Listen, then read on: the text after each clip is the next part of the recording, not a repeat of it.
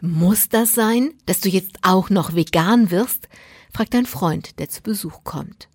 Der Freund hat die letzten wunderbar Kolumnen im Netz nachgelesen. Ja, stimmt, seitdem die Kinder flügge sind, haben wir das Projekt Veganer Leben seit Sommer angepackt. Ich freue mich über diese neue Freiheit, denn was ich einkaufe und was nicht, habe ich buchstäblich in der Hand und damit einen Hebel, um an meinem eigenen CO2-Verbrauch zu arbeiten.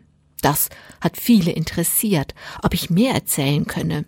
Kann ich gerne machen.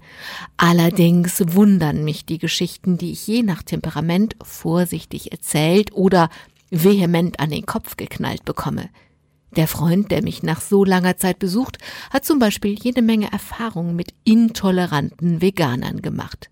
Die verrückteste, ein veganer Caterer, der verlangte, dass ein von der Familie der Braut gebackener, nicht veganer Hochzeitskuchen weggeworfen werde oder er nehme das vegane Hochzeitsessen mit zurück.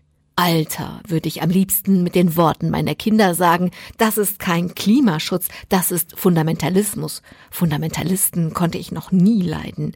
Menschen, die ernst machen, die sagen, was sie denken und tun, was sie sagen, haben mich dafür schon immer angezogen. Zum Beispiel ein Kollege von mir, der vor 30 Jahren vom BAföG seine kleine Familie ernährte und dennoch im Bioladen einkaufte. Es war ihm wichtig, also machte er es und sparte anderswo. Der Kollege wurde belächelt. Später, als er vier Kinder hatte, in einem Dorf am Stadtrand einer Großstadt lebte und konsequent mit Bus, Bahn und Fahrrad Lebensmittel und alles andere einkaufte, wurde er zwar heimlich ein bisschen bewundert, aber öffentlich immer noch belächelt. So könne man doch nicht leben. Doch, er konnte. Kind, ich kann dich aber nicht vegan bekochen, sagt meine Mutter.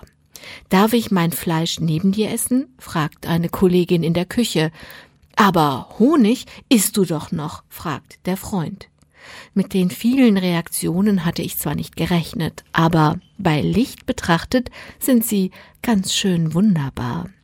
So viele Gespräche darüber, warum ich Käse, Eier und Honig, ja, den auch, weglasse.